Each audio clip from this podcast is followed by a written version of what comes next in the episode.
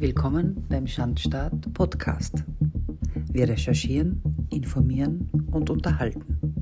Investigativ, unzensiert und unbeugsam. Viel Vergnügen. Heute widmen wir uns Dr. Rudolf Josef Lorenz Steiner und dem Transhumanismus. Dr. Steiner wurde am 27. Februar 1861 in Donji Kraljewec, dem heutigen Kroatien, welches aber damals zu Österreich-Ungarn gehörte, geboren. Er wuchs jedoch in Niederösterreich auf, sein Vater stammte aus dem Waldviertel und Dr. Steiner studierte in Wien Naturwissenschaften und Mathematik, aber auch Philosophie, in welcher er promovierte. Der Vollständigkeit halber noch, er lebte viele Jahre in Österreich natürlich, dann in Deutschland und schließlich in der Schweiz, wo er auch das berühmte Goethenaum zwischen 1913 und 1919 erbauen ließ. Gestorben ist er im schweizerischen Dornach am 27. Februar 1861. Hm. Wie kam nun Dr. Rudolf Steiner, der bekannte österreichische Philosoph und Begründer der Anthroposophie und der Waldorfpädagogik bereits Ende des 19. bzw. Anfang des 20. Jahrhunderts zu der Aussage, dass, Zitat, der Tag kommen wird, wo man den Menschen nur auf seinen Körper beschränkt, wo Geist und Seele als Mythos oder Krankheit dargestellt werden, welche es zu bekämpfen gilt. Zitat Ende. Rudolf Steiner war ein Freigeist, der über den Tellerrand blickte.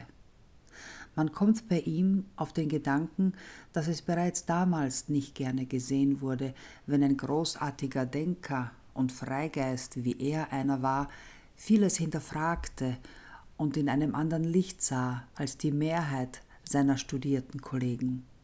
Er war nun aber mal ein großer Denker in seiner damaligen Zeit, der sich vorrangig mit Naturwissenschaften, Philosophie und Spiritualität befasste. Marek Majorek Philosophielehrer an der Rudolf Steiner Schule in Basel, konstatierte in seiner Dissertation im Jahr 2002 über Dr. Steiner, Zitat, seine kognitive Leistung wurde von der akademischen Welt fast völlig ignoriert oder im besten Falle als Auswuchs eines seltsamen Sektierergeists behandelt. Zitat Ende.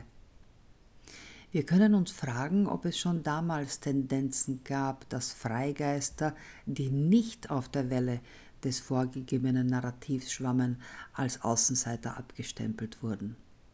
Sehen wir uns eine Verbindung von Steiners Aussagen zur heutigen Zeit genauer an.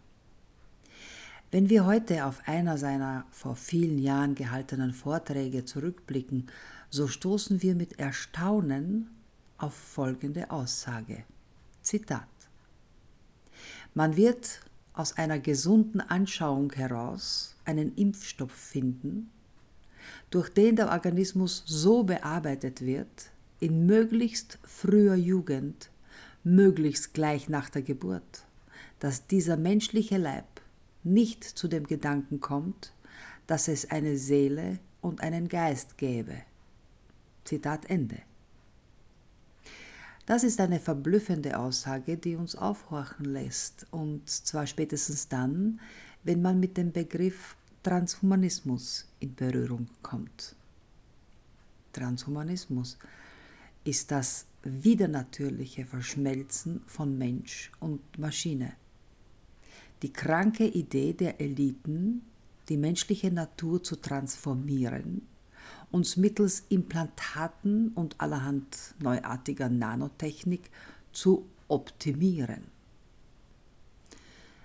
Besser ausgedrückt, den Menschen in ein willenloses Etwas ohne Geist und Seele zu verwandeln, seine Gedanken, Emotionen und sein Tun mit Hilfe fragwürdiger Technik zu manipulieren. Überwachungstools sollen unser Dasein, denn von Leben kann ja wohl dann nicht mehr die Rede sein, die sollen dann auf Schritt und Tritt uns überwachen und sicherstellen, dass wir ja nicht aus der Reihe tanzen. Das wäre Totalitarismus in Reinstform. Propagiert werden diese Träume der Eliten von Klaus Schwab, dem Vorsitzenden des Weltwirtschaftsforums und seinen Geldgebern wie Bill Gates und Co. Wer jetzt aber denkt, all das wäre bloß Science Fiction, der wird bei einem Blick ins Patentregister seinen Augen nicht trauen, denn in dieser unserer Realität ist leider alles möglich. Um es noch einmal in aller Klarheit zum Ausdruck zu bringen, es geht nicht darum, die Lebensumstände oder gesellschaftliche Ordnung zu verbessern oder zu verändern, sondern an der menschlichen Natur zu rütteln und die menschliche Identität grundlegend zu verändern. Es kommt alles ganz harmlos daher, unter dem Deckmantel der Gesundheit, der Solidarität und natürlich nur zu unserem Besten. Dann wird der Sack zugemacht und es gibt kein Entrinnen mehr. Klaus Schwab kann es in seinem Buch nicht deutlicher zum Ausdruck bringen. Zitat in der vierten industriellen Revolution wird mittels der die Revolution treibenden Technologien das verändert, was es bedeutet, ein Mensch zu sein und wer wir sind.